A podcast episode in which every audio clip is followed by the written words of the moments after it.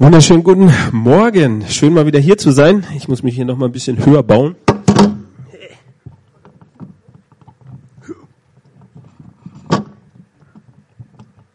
So. So könnte das funktionieren. Schön mal wieder hier zu sein. Wir sind als Netzwerk in einer spannenden Serie.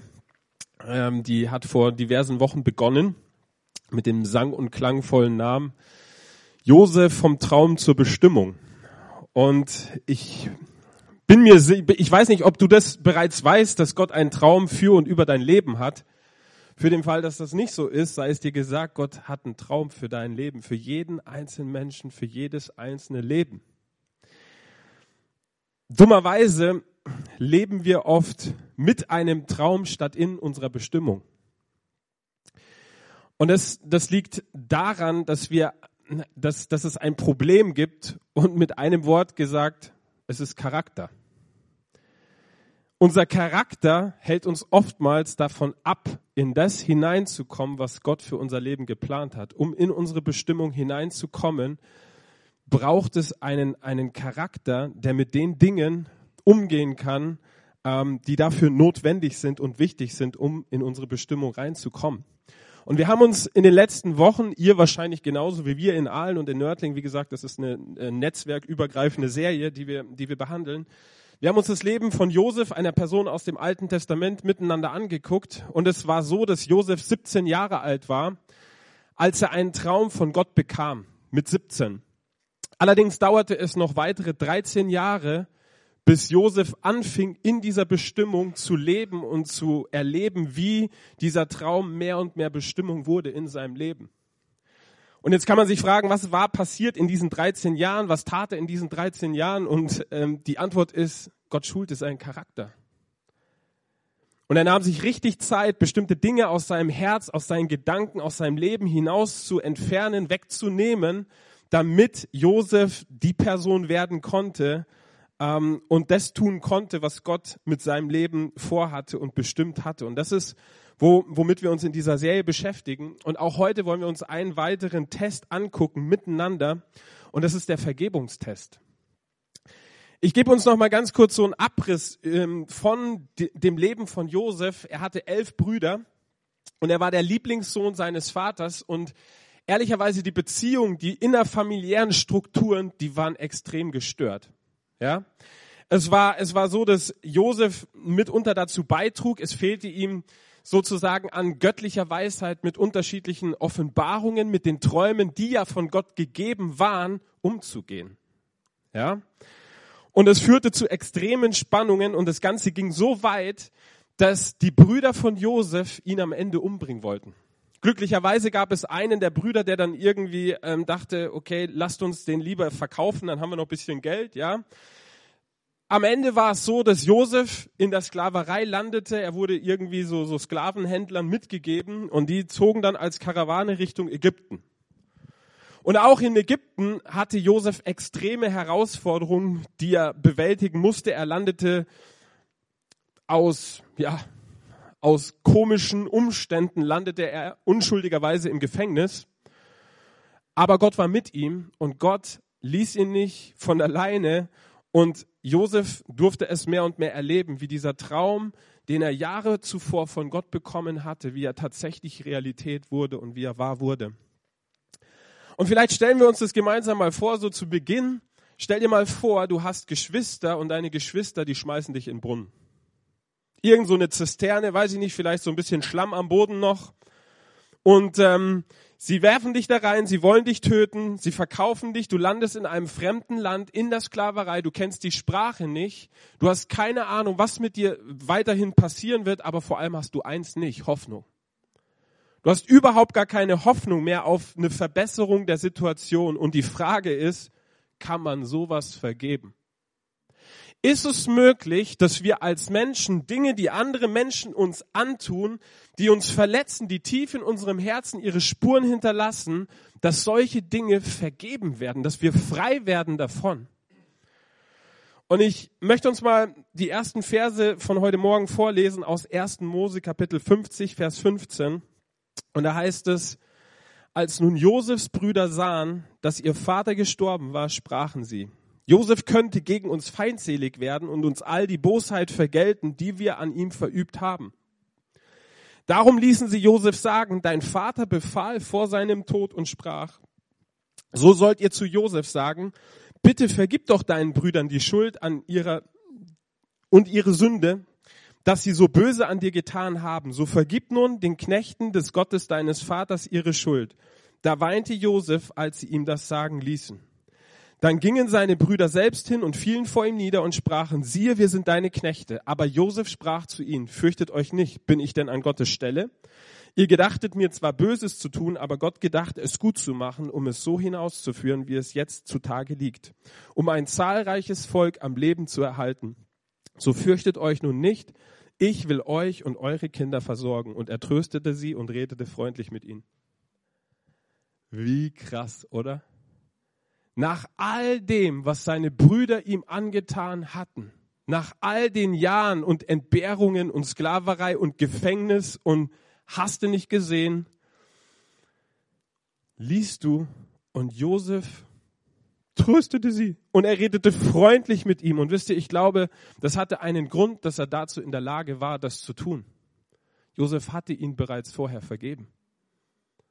Die hatten ihn noch überhaupt gar nicht um Vergebung gebeten. Da hatte Josef die Wichtigkeit erkannt, hey, ich muss mich um mein Herz kümmern.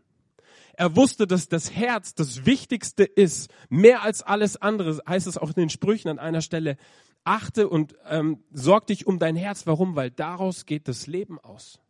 So, wir sehen, es ist eine extrem wichtige Sache, diese, eine echte Herzensangelegenheit. Josef hatte vergeben.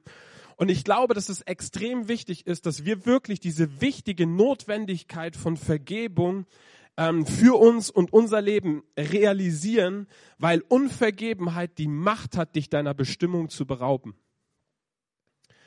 Allerdings gibt es einen Schlüssel, der uns dabei hilft. Viele Menschen sagen, hey, ich habe ähm, ich habe es schon probiert, ja, da gibt es bestimmte Sachen, die wollte ich echt vergeben, aber es fällt mir so extrem schwer oder es ist so hart.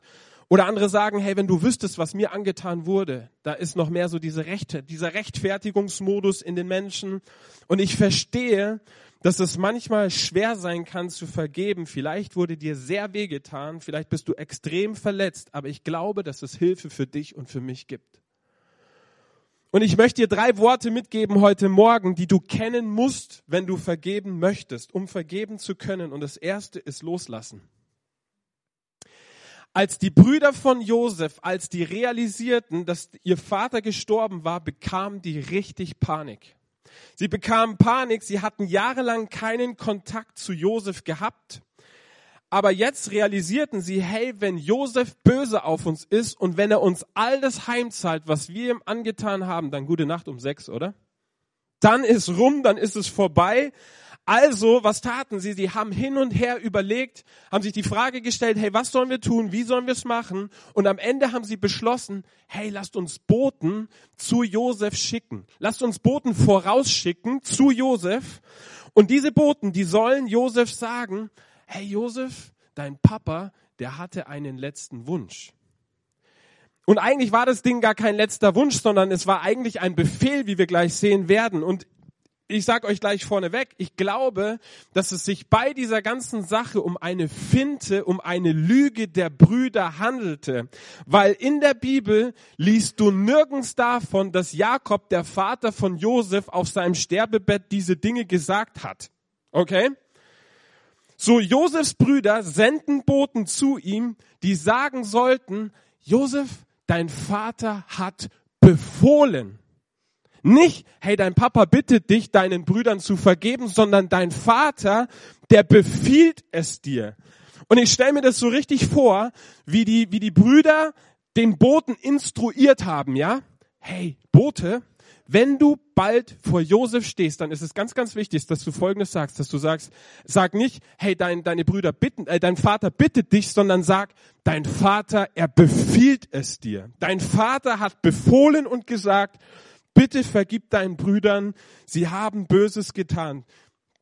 Ihr Lieben, sie tun so, als ob das der letzte Wunsch des Vaters gewesen wäre. Vers 17. Es kommt noch besser. So vergib nun den Knechten des Gottes deines Vaters ihre Schuld. Die haben genau überlegt, was sie sagen sollen und vorher genau das abgesprochen und die sagten sich so, hey, ja, ja, genau, das ist gut. Lass uns Gott da reinpacken. Lass uns diese Ansage fromm machen. Vergib den Knechten des Gottes deines Vaters. Ihr Lieben, die haben an dieser Botschaft gearbeitet. Die haben da richtig dran gefeilt. Der Bote wurde instruiert, genau das zu sagen. Bitte vergib doch deinen Brüdern die Schuld und ihre Sünde, dass sie so böse an dir getan haben.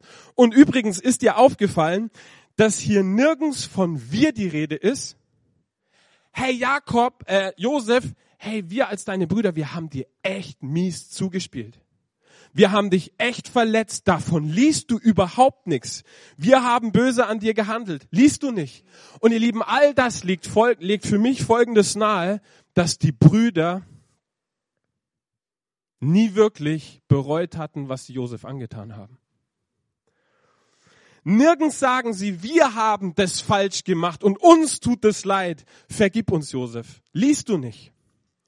Und wenig später stehen sie dann selber vor Josef und dann sagen sie so schwulstig, hey, wir sind deine Knechte. Aber auch an der Stelle, zu dem Zeitpunkt war Josef der zweitmächtigste Mann von Ägypten, okay? Also das ist relativ offensichtlich, dass sie seine Knechte sind, weil sie hatten in der, in, die hatten nicht die Ansage in der Situation. Versteht ihr, was ich meine? So ist es sehr, sehr offensichtlich, aber das ist nichtsdestotrotz kein Zeichen von Buße oder von Umkehr oder von es tut uns leid, sondern damit haben sie lediglich ausgedrückt, ey, wir realisieren, dass du Autorität hast, die wir nicht haben, aber das ist kein Schuldeingeständnis. Und es bringt uns zu der Frage, ist es möglich, jemanden zu vergeben, der lügt, der manipuliert und der dich überhaupt gar nicht um Vergebung gebeten hat? Willkommen zum Vergebungstest.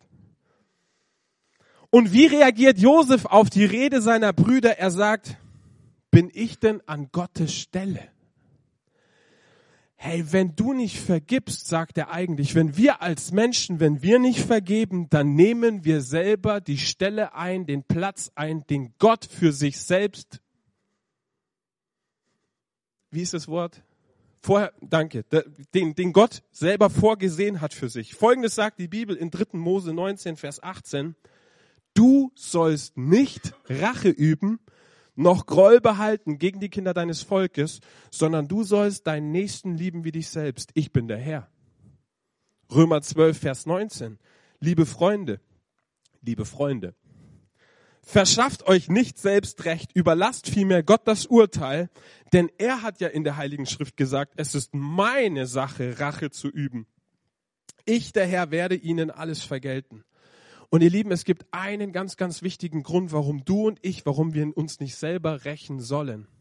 Und der Grund besteht darin, Rache bedeutet Gerechtigkeit in ungerechte Situationen hineinzubringen. Das ist die Bedeutung von Rache. Jemand, der Rache übt, der möchte Gerechtigkeit für eine ungerechte Situation. Und wisst ihr, das ist für uns als Menschen nicht möglich. Du und ich, wir können keine Gerechtigkeit in eine ungerechte Situation hineinbringen. Warum nicht? Weil wir nicht gerecht sind. Und ja, ja, ja, ich weiß, die Theologen unter uns, ich, ich, ich weiß, worauf du hinaus willst, aber lass mich dir sagen, es gibt einen Unterschied dazwischen zu sagen, ich bin gerecht gemacht oder ich bin gerecht. Ja? Christen wurden gerechtfertigt durch den einzigen, der gerecht ist, und das ist Gott. Die Bibel sagt, Gott ist der einzige, der gerecht ist. Wer als Mensch mit Unvergebenheit lebt, ihr Lieben, der versucht die ganze Zeit, sich selbst zu rächen und zu rechtfertigen. Der ist die ganze Zeit dabei, zu versuchen, förmlich nach Situationen zu suchen, die ihm Dynamit und Futter geben und ihn quasi in seiner Meinung über den anderen bestätigen. Um sagen zu können, hey, hast du gesehen, was er oder was sie, was die mir wieder angetan haben? Ich las die, die Geschichte von einem Pastor, der längere Zeit Probleme damit hatte, einer bestimmten Person zu vergeben. Und eines Nachts, es war irgendwie so zwei Uhr morgens, da ging er wieder in Gedanken in seinem Kopf ging er wieder die ganzen Gründe dafür durch, warum er Recht hatte und warum die andere Person falsch lag. Ja? Und innerlich grollte er und innerlich ähm, war er wütend auf diese Person und ähm, innerlich geigte er dieser Person so richtig die Meinung und irgendwann empfand er so, dass Gott richtig sauer wurde. Ja? Dass Gott richtig sauer auf ihn wurde und, und quasi so vom Himmel schrie, ey, vergib ihm. Und die, die Reaktion, seine erste Reaktion war so, dass er sich wieder rechtfertigen wollte und sagte, hey Gott, aber du, du scheinst nicht die ganzen Fakten zu kennen, ja? Hast du vergessen, was der getan hat und wie er es gemeint hat? Der liegt total falsch, ja? Und daraufhin empfand er, dass Gott Folgendes sagte. Natürlich liegt er falsch. Das ist ja der Grund, warum du ihm vergeben sollst. Ja? Wir vergeben doch keine Menschen, weil er uns einen Schokopudding geback, gekocht hat oder einen Schokokuchen gebacken hat oder sonst was. Nein, du und ich, wir vergeben Menschen, weil sie falsch gehandelt haben. Und wir lassen los und wenn wir das tun, dann bedeutet das Vergebung. Und das bringt uns zu unserem zweiten Wort heute Morgen. Und das ist das Wort, das erste war loslassen, das zweite ist empfangen. Matthäus 6, Vers 12, ein sehr, sehr interessanter Vers. Da heißt es, das ist das Gebet, was Jesus uns gelehrt hat. Und vergib uns unsere Schuld, wie auch wir vergeben unseren Schuldigern. Darf ich mal fragen, wer dieses Gebet schon gebetet hat heute Morgen? Also nicht unbedingt heute Morgen, ob du das jemals in deinem Leben schon gebetet hast? Schon, ne? Die meisten. Das Wörtchen wie bedeutet auf die gleiche Art und Weise. Und hier ist, was du betest, wenn du dieses Gebet sprichst. Herr, vergib mir auf die Art und Weise, wie ich anderen vergebe. Ich möchte Gott, dass du mir so vergibst, wie ich anderen. Das ist krass, oder? Und der eine oder andere, der denkt sich jetzt so, es wäre gut gewesen, wenn ich das vorher gewusst hätte. Das wusste ich ja gar nicht, dass das damit gemeint ist und dass das, dass das dann ähm, damit einhergeht. Aber das ist, was du bittest. Herr, würdest du mir bitte auf die Art und Weise vergeben, wie ich anderen vergebe. So, so sollen wir vergeben, ihr Lieben. Und wenn du etwas vergibst, aber die Sache der anderen Person gegenüber immer und immer wieder aufwärmst, dann hast du nicht vergeben wie Gott. Warum? Weil Gott dir nichts nachträgt. Überhaupt nichts. Wenn er dir vergibt, dann vergisst er. Wisst ihr, wie wir der Bibel nach vergeben sollen? Es heißt an einer Stelle, umsonst habt ihr empfangen, umsonst gebt. Denk mal drüber nach. Du und ich, wir haben umsonst Vergebung empfangen. Dir wurde umsonst vergeben.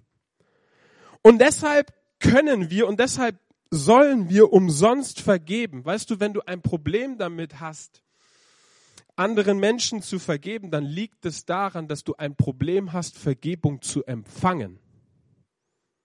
Nochmal, wenn du als Mensch ein Problem damit hast, anderen Menschen zu vergeben, dann hast du ein Problem damit, Vergebung zu empfangen.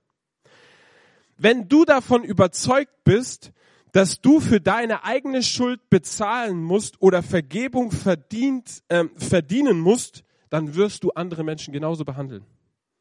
Wenn das deine Einstellung ist, ich habe was falsch gemacht, jetzt muss ich es aus eigener Kraft heraus wieder gut machen, ich muss dafür arbeiten, dass mir vergeben wird wird das genau die Einstellung sein, die du anderen gegenüber hast, wenn die was an de, wenn die dich verletzen. Ich habe eine große Schwester, die ist ein Dreiviertel Jahre älter als ich. Glücklicherweise war sie nie stärker als ich. Und ich kann mich daran erinnern, wir hatten zu Hause so, ähm, wer, wer, wer kennt diese Sendung? Also ich, ich, ich habe das nie geguckt, aber ich weiß, dass sie existiert. Gute Zeiten, schlechte Zeiten, ja. Das haben wir jeden Tag gespielt als wir kleiner waren. So, es gab gute Zeiten. Da haben wir miteinander Playmobil gespielt und alles war easy cheesy und wir haben uns geliebt und gefolgt von schlechten Zeiten, ja.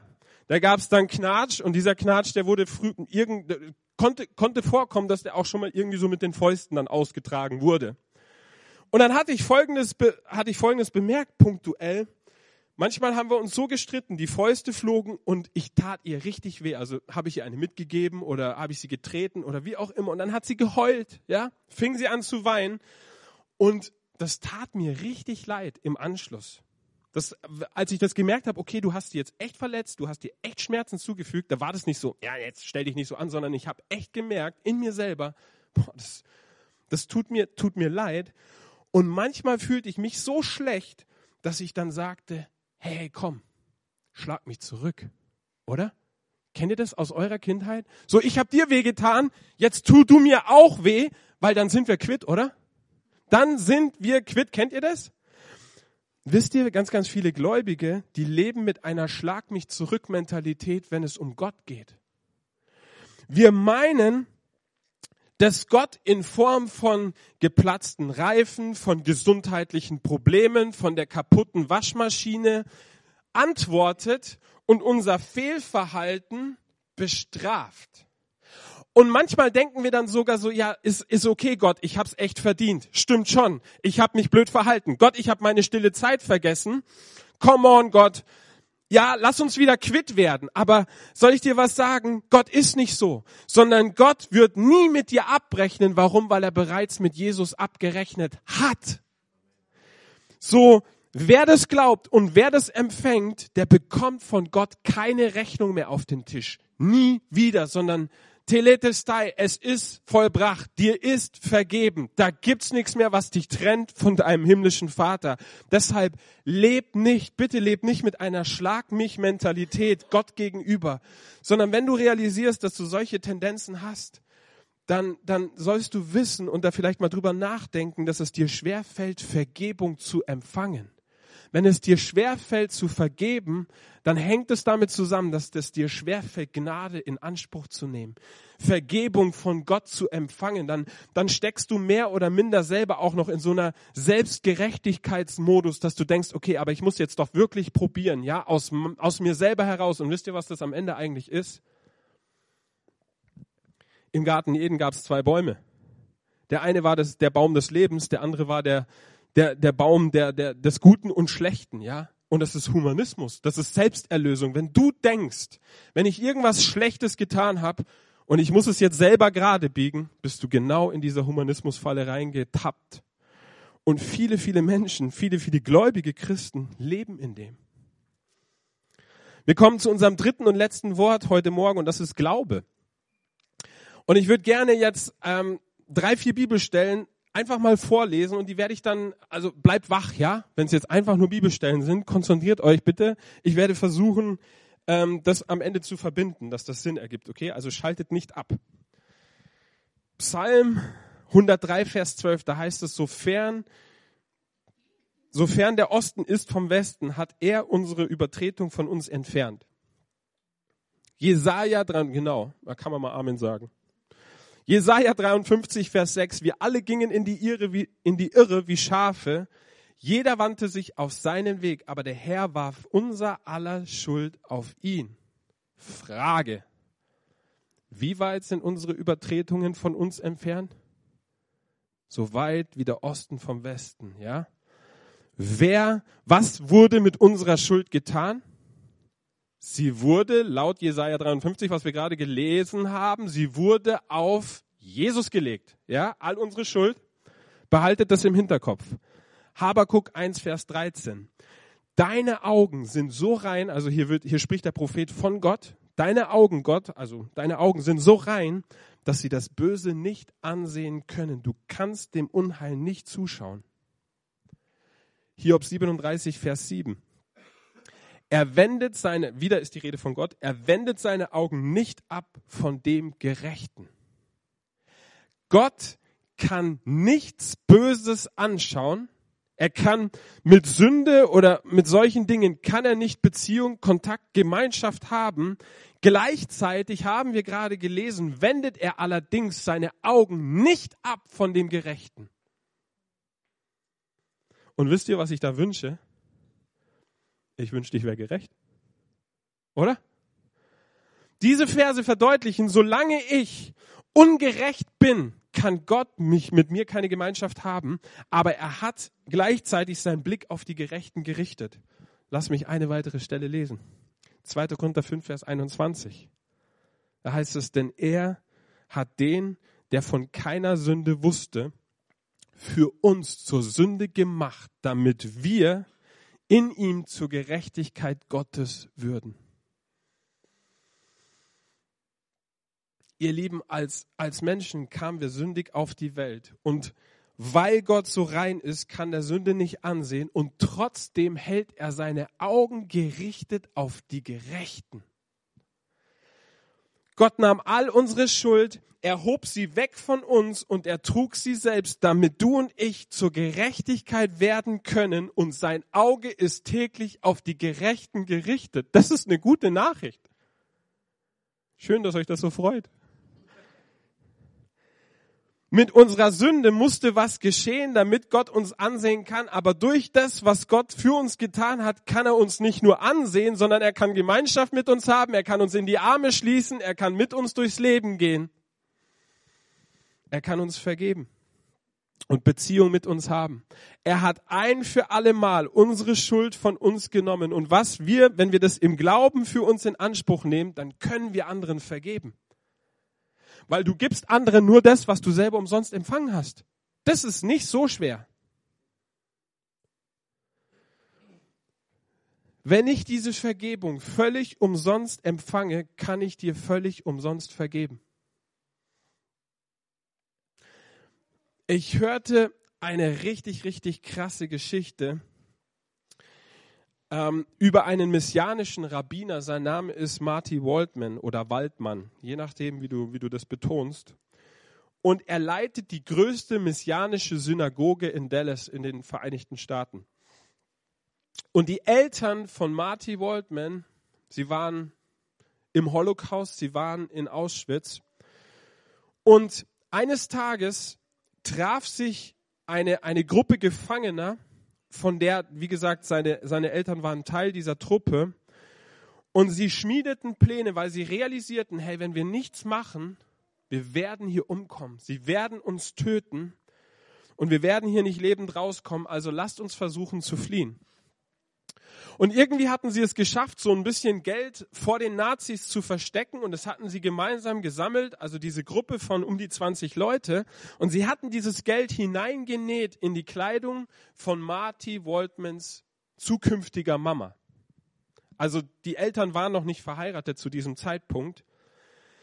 Das Geld war ursprünglich für die ganze Truppe gedacht und eines Nachts versuchten die jetzt also zu fliehen. Diese ganze Truppe von 20 Leuten.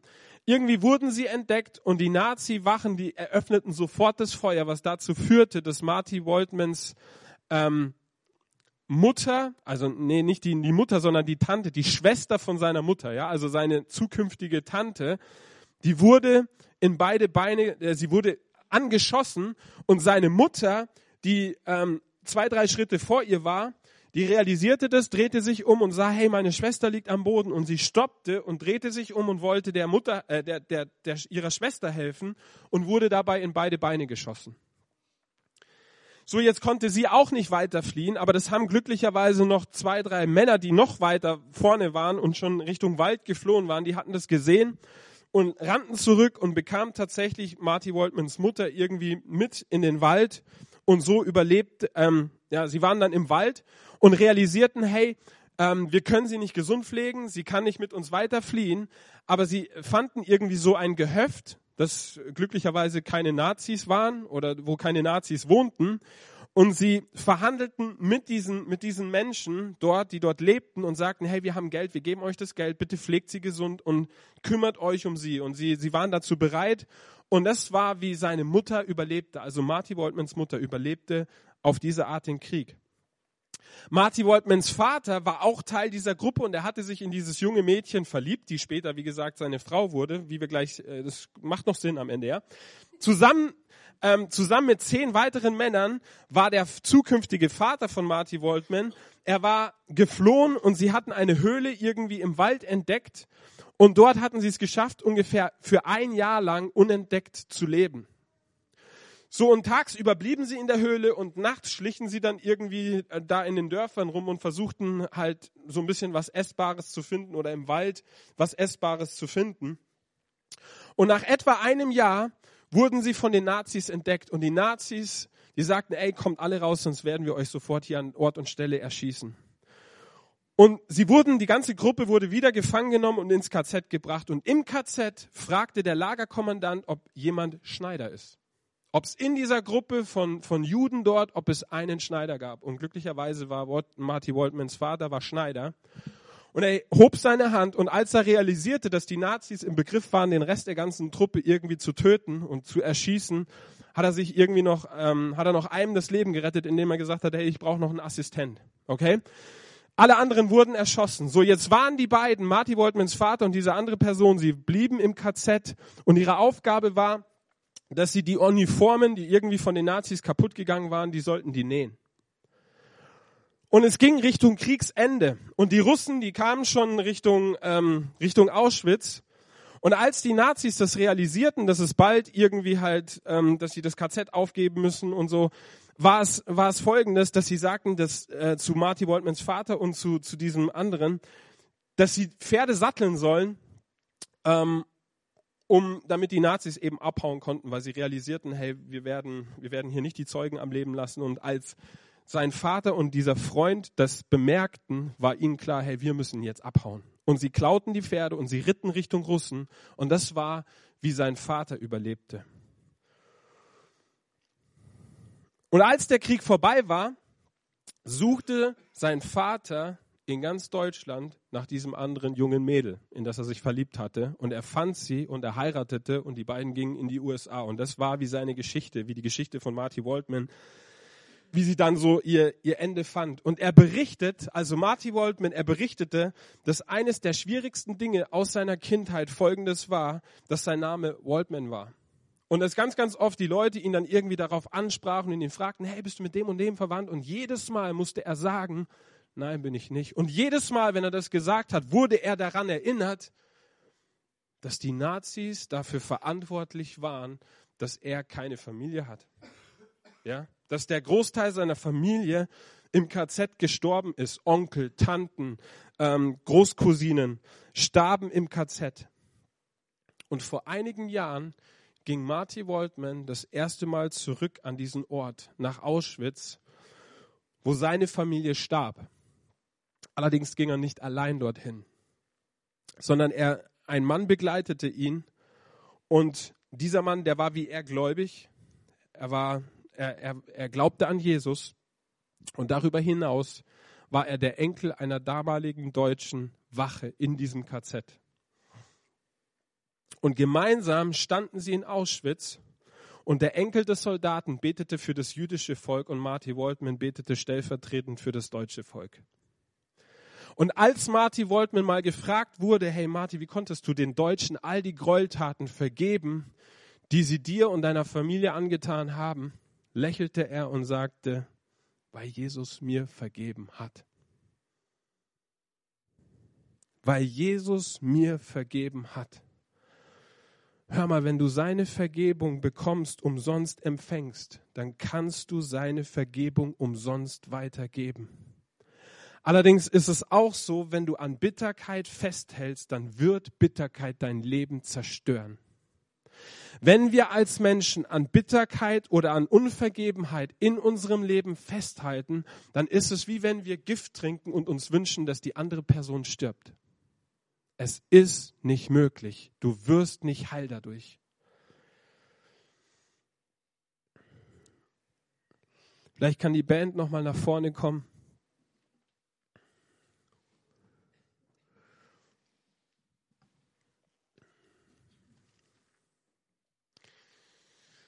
Und vielleicht stehen wir gemeinsam auf zum Abschluss.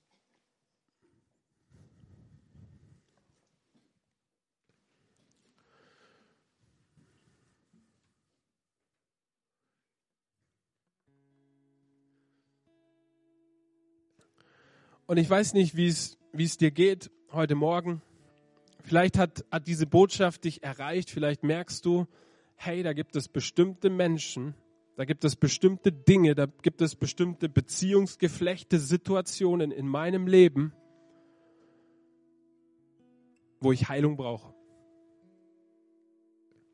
Wo ich eigentlich spüre, dass, dass Unvergebenheit mein Herz weiterhin festhält wie so Enterhaken Und du hast ganz, ganz viele Dinge versucht und du hast auch probiert, dich vielleicht selber anzustrengen, emotional aus diesem Ding herauszukommen, aber du spürst, hey, das Ding, das hat mich.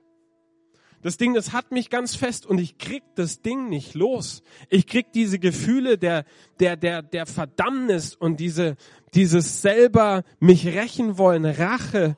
Ich bekomme das einfach nicht los. Ich habe schon so vieles probiert. Wenn dich das betrifft, dann habe ich eine gute Nachricht für dich heute Morgen. Jesus starb am Kreuz und er hat's für dich vollbracht. Und durch seinen Tod und durch seine Auferstehung bekamst du von Gott völlige Vergebung für alles, was du in deinem Leben an, an Dingen falsch getan hast. Und Gott sagt, hey, du darfst es, du darfst es von mir empfangen, aber damit nicht genug. Er ist ein Gott, der die Dinge, die dir fälschlicherweise von anderen Menschen angetan wurden, er will das heilen. Er will das heilen und er will dich wiederherstellen und er möchte dich in eine vollkommene Freiheit hineinführen. Eine Freiheit, die du dir selber oftmals gar nicht vorstellen kannst, wenn du es nicht wirklich erlebt hast. Und Gott möchte, dass du das erlebst. Und das ist sein Wunsch für dich heute Morgen. Aber die Frage ist, bist du bereit, aufgrund einer Willensentscheidung zu sagen, Gott, ich vergebe. Gott, ich vergebe der Person, ich vergebe und ich, ich lade dich ein in Beziehung, ich vergebe und ich lasse XY, ich lasse diese Person los und wer auch immer es ist, ich vergebe auf die gleiche Art und Weise, wie du mir vergeben hast. Umsonst. Und ich halte nicht länger dran fest. Und vielleicht können wir die Augen schließen gemeinsam. Und ich möchte einfach fragen, heute Morgen, wer hier ist und der sagt, hey, das bin ich und ich will frei werden. Ich habe ich hab genug von Bitterkeit, ich habe genug von Rachegelüsten. Ich will heute hier frei nach Hause gehen. Und wenn dich das betrifft, dann möchte ich dich bitten, dass du deine Hand hebst. Für ein Zeichen, für Gott, dass du sagst, hey Gott, ich positioniere mich heute Morgen. Und ich vertraue dir und ich vertraue deiner Kraft und ich vertraue darauf, dass was geschieht, wenn wir jetzt gleich gemeinsam beten. Ich lasse los, ich vergebe. Jesus, und ich danke dir, dass du uns kennst und dass du uns siehst, jeden, der die Hand gehoben hat und auch jeden, der die Hand noch nicht gehoben hat und innerlich vielleicht noch kämpft, Herr. Ich danke dir, dass, dass dein Geist in uns lebt und dass es die gleiche Kraft ist, die Jesus von den Toten auferweckt hat. Und ich bete, Geist Gottes, dass du gerade jetzt dich lagerst auf jeden einzelnen von uns.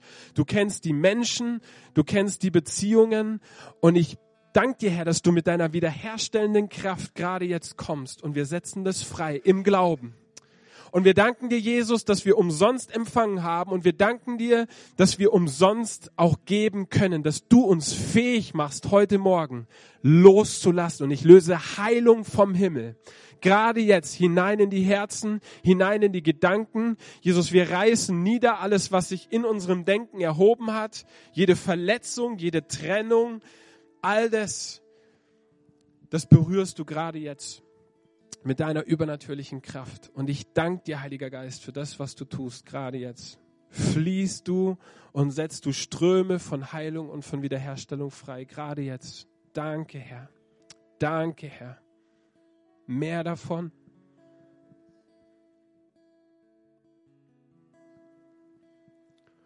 Und ich glaube, ich empfinde das bei ganz, ganz vielen einfach diese, diese Beziehung zu den Vätern, dass da echt ein Schlüssel liegt, wo Gott dir nochmal eine Tür wirklich aufschließen möchte. Du denkst dir, okay, aber ich bin ja schon so lange ausgezogen und ich bin ja überhaupt gar nicht mehr im Haus meines Vaters. Aber dieses Bild deiner Eltern, die Erziehung, das hat dich so krass geprägt. Und du denkst, du denkst, das hat mich nicht mehr, aber eigentlich ist es noch viel tiefer. Es ist ein Bild von Gott, was damit einhergeht. Und Gott sagt, ich bin nicht so, wie dein Vater gewesen ist. Ich bin kein Gott, der dich, der dich züchtigt oder der dich erzieht mit, mit Schläge oder mit Drohung. Ich bin so anders wie deine Eltern, dich erzogen haben oder die, dir das vorgelebt haben, ich bin viel größer und ich schaue dich an durch die Brille der Vergebung, durch das Kreuz, durch das Blut von Jesus Christus. Nichts trennt dich mehr von mir. Und während alle Augen geschlossen sind, möchte ich zum Abschluss diese Frage stellen, ob jemand hier ist heute Morgen, der sagt, hey, ich habe diese Botschaft vom Kreuz so noch nie gehört und so noch nie verstanden. Aber wenn es diesen Jesus Christus gibt und wenn er für mich gestorben ist,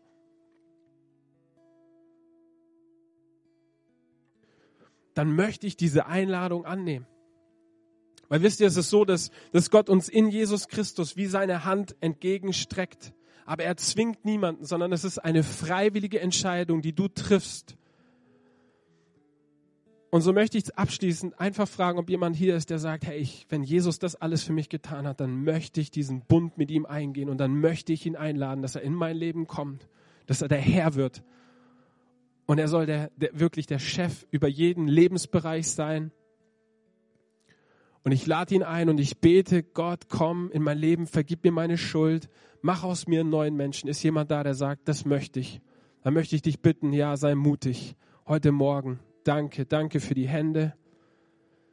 Lasst uns das doch gemeinsam beten mit den Menschen, die die Hände heben heute Morgen. Jesus Christus, ich danke dir für das Kreuz. Ich danke dir, dass du gestorben und dass du auferstanden bist. Danke, dass du alle Schuld ans Kreuz getragen hast. all mein Versagen und dass ich zur Gerechtigkeit geworden bin, die vor Gott gilt. Ich lade dich ein, komm in mein Leben und sei mein Herr. Danke, dass du dieses Gebet erhörst. Füll mich mit der Kraft deines Heiligen Geistes. Amen. Ihr Lieben, es ist Freude im Himmel. Vielleicht können wir Jesus einfach mal einen Applaus geben. Die Bibel sagt, wenn ein Mensch umkehrt, ist Freude im Himmel. Lasst uns noch gemeinsam, ja, diesen Jesus feiern mit einem, mit einem Lied.